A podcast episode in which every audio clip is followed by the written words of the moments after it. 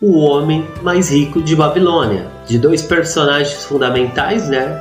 E um ajuda o outro a entender o sentido do investimento e o sentido do trabalho duro, do trabalho rápido, ágil, que é assim, você trabalha em uma coisa e depois você vira profissional naquela coisa, um especialista naquela coisa. E depois você começa a ganhar mais dinheiro naquela naquela naquela função que você está exercendo.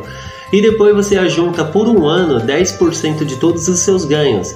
E depois de um ano, com aqueles 10% de todos os seus ganhos, você reinveste em algo que você conheça. Não adianta investir, né? No livro até fala que o rapaz, ele investiu em uma pessoa e essa pessoa não conhecia o investimento e acabou a pessoa comprando pedras sem valores, então gastou o dinheiro dele de um ano. Então ele começou a entender que ele tem que ter uma cautela, um zelo